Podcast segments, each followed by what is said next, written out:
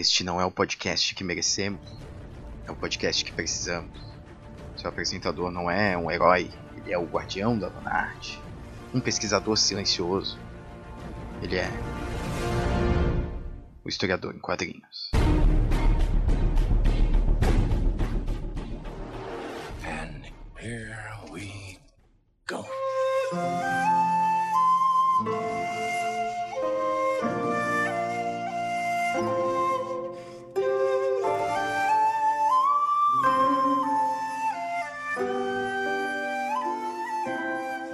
Salve jovens, sejam bem-vindos aqui a mais um episódio do Historiador em Quadrinhos. Quem vos fala é Guilherme Silva. E, bom, gente, no, no episódio de hoje fiz uma escolha inusitada, foi uma surpresa até pra mim. Comprei recentemente um quadrinho quando tava visitando uma, uma livraria aqui, aqui no centro de Florianópolis, é, chamada Livraria Estranha. Quem for aqui de Floripa e tiver curiosidade, tem os títulos bem legais, mais independentes tem nada muito mainstream, tem além de quadrinhos tem livros também muito bons, então eu recomendo bastante. E eu fui lá na verdade com a minha namorada que tinha algumas coisas lá e eu fui bem por acaso. É, mas foi uma surpresa muito grande, cara, e muito positiva assim. Eu fiquei lá mexendo nos quadrinhos, nos livros, e aí eu encontrei Hitomi, né, do Ricardo Hirsch e do Jorge Chow. Eu não sei se é assim que pronuncia o nome deles, mas o Ricardo e o Jorge. É, eu abri assim muito despretensioso, né? E aí eu, eu, geralmente abro quadrinhos assim quando eu tô em estabelecimentos e se a arte é legal, eu dou uma olhada a mais. Eu nunca vou muito só pela, inicialmente pela história. Obviamente a história tem, tem grande importância, mas a arte geralmente me cativa primeiro. E eu abri, cara, e a arte desse quadrinho ela gritou pra mim assim, é uma arte muito bonita e muito delicada, eu diria né? Ela não é, não é como Black Sad, por exemplo, apesar de usar a mesma técnica de desenho que de ilustração que a aquarela, mas o Black Sad, ele, ele tem uma ferocidade, né, com perdão do trocadilho, né? Inclusive, ouçam um episódio que eu fiz sobre o Black Sad. E, e esse aqui, ele tem uma delicadeza, cara. E acho que ele pega toda a delicadeza que, que a técnica de aquarela aglutina e ele joga aqui, né, no, nesse quadrinho. É, Agora, por quê, né? Por quê? Por que, que essa arte em aquarela delicada funciona tão bem para essa história? Bom, é, resumidamente, eu não vou dar nenhum spoiler, porque esse quadrinho ele não é tão conhecido, pelo menos eu acho, né? Não me parece muito conhecido. Ele é independente, feito com auxílio governamental, né? De recursos. Ah, então vamos lá, né?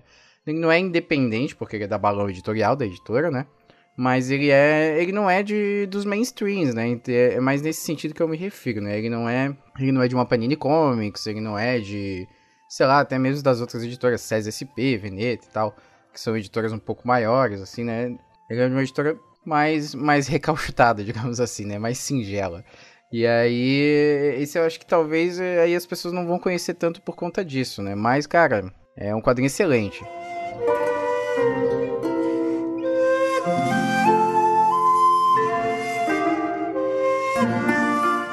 A história começa com a Hitomi, obviamente, né? Que é a menina. É uma menina de. Ela vive ali por volta dos seus 10 anos. E ela vive na década de 80, no Japão, certo? E a família dela tem. tem é uma família normal, rotineira, né?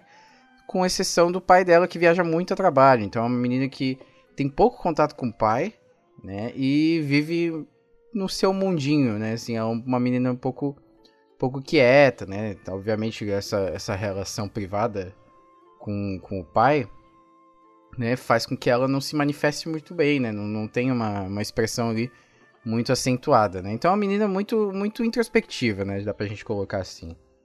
Ela tem 8 anos, na verdade. Né? Eu falei por volta dos 10, mas ela tem 8 anos. Lembrei agora. mas isso não influencia. É, e aí o que que acontece, né? É, numa dessas do, uma dessas viagens do pai, na esperança de ver ele e tal, né? Isso acaba se frustrando, né? E aí ela, ela, né, num rompante ali de, de, de, fuga, ela acaba encontrando, vai, ela vai em direção ao sótão da casa e encontra uma câmera fotográfica antiga e tal. E aí ela vai vivendo uma, uma aventura particular dela, né? Ela sai com a câmera, tira umas fotos e algumas coisas acontecem. Né? Aí eu vou parar por aqui, porque senão eu vou entregar bastante da história. Mas o, o que, que, é isso? Como assim? Esse quadrinho ele, ele, valoriza bastante a expressão não vocalizada, né? Não, não em verbos, né? Na verdade, que nada aqui é vocalizado. Mas não verbal, né? Porque é um quadrinho que tem ali algumas falas pontuais, né? Mas ele majoritariamente é de é apenas desenhos, né? Desenhos, expressões e tal. E, e combina muito bem, na verdade, com, com a estética do, do Japão, né? Afinal, ele, é, ele é, se passa no Japão. Né, e traz muito esse silêncio, como eu já mencionei, inclusive, lá no, no Lobo Solitário, né?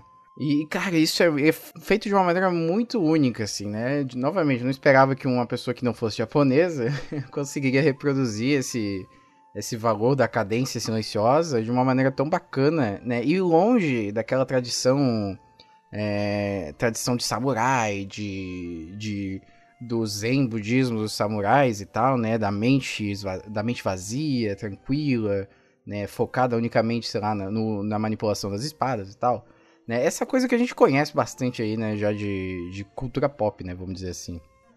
Mas isso aqui ele traz muito pro pessoal, né, pro pro íntimo aqui da Hitomi, do crescimento pessoal dela dentro da história, né. Basicamente isso aqui é uma história de, de evolução pessoal, né de crescimento, de amadurecimento, porque justamente, né, em certo momento ela encontra com o pai ali na história e eles, eles conversam, dialogam, né, e falam assim, olha, as coisas mudam, é, o ensinamento basicamente é esse, as coisas mudam, as coisas né, é, precisam mudar, porque senão a vida não, não tem a fluidez que ela tem que ter, né, se as coisas ficarem sempre no mesmo, a gente não vai aprender mais nada, né, e, e aí esse, esse ensinamento é muito interessante, né, porque é, uma menina de 8 anos, né, tendo contato, obviamente tem a representação lúdica dela, né, é, é, muito parecido com Castanha do Pará, só que muito mais otimista, né, eu vou falar em algum momento também sobre Castanha do Pará, que eu adquiri recentemente, que é um puta quadrinho foda brasileiro, mas ele tem muito essa questão mais pessimista e mais fofinha, é bastante fofinho, assim, né, é um quadrinho muito legal, e aí, nesses né, dilemas, essas emoções aí pessoais da Hitomi, vão se manifestando aí é, em forma, obviamente, forma gráfica através do desenho, forma metafórica e tudo mais, né? E, porra, é, além dessa história muito é, enriquecedora, vamos dizer assim, né? A arte é extremamente bonita. A arte é muito bonita, como eu disse, muito delicada. Então, todo esse tema lúdico aí de, de ser dessa visão de uma criança sobre sobre as, a, as mudanças da vida, as fases da vida, o amadurecimento pessoal, né? Provavelmente ela saindo aí da primeira infância. Em conjunção aí com essa arte, assim, bastante. bastante delicada.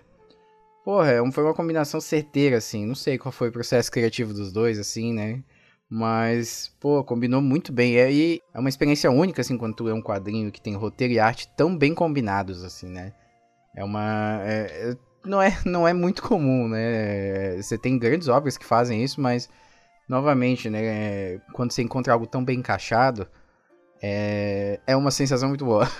e o quadrinho não é caro não, gente, viu? por volta de 30 reais, ele também não é muito volumoso, né? Mas ele tem um acabamento super bonitinho, a capa, nossa, a capa é muito bonita também. É, ele tem na Amazon para comprar, e não é tão difícil de, de, tão difícil acesso quanto eu pensei que fosse, eu comprei lá, eu achei que não, não encontraria na internet, mas tem na Amazon. O link, obviamente, vai estar na nossa descrição aqui, né, do episódio. Então você pode comprar, eu recomendo muito que você compre. Que esse é um quadrinho, olha, de dos que eu comprei nessa nessa Black Friday aí, não comprei muito, né, porque porque a situação financeira não é das melhores, mas dos que eu comprei, olha que eu comprei uns quadrinhos poderosos assim, né, conhecidos assim, comprei Chaboté, eu comprei Jeff Lemire, eu comprei o próprio Castanho do Pará, que eu vou inclusive comentar sobre todos eles.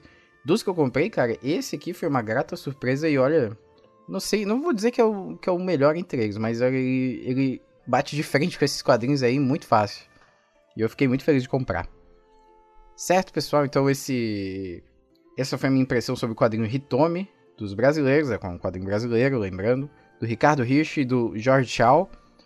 Vale muito a pena, recomendo muito. Não é um quadrinho muito caro. Se você for comprar alguma coisa na Amazon, já bota ele no, no carrinho aí, compra pelo nosso link e leva para casa que ó, é garantia certa. Então é isso, pessoal. Segue a gente nas redes sociais, ucraniacast.com.br é o nosso site. E todas as redes sociais é só procurar por UcraniaCast.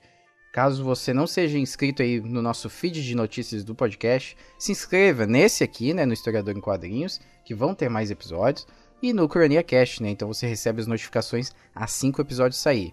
Dúvidas, sugestões, quer recomendar um quadrinho para mim, quer propor uma parceria, quer me criticar porque eu falei mal do quadrinho que você gosta, manda aí hq.ucraniacast.com.br. É isso aí, pessoal, e até o próximo episódio.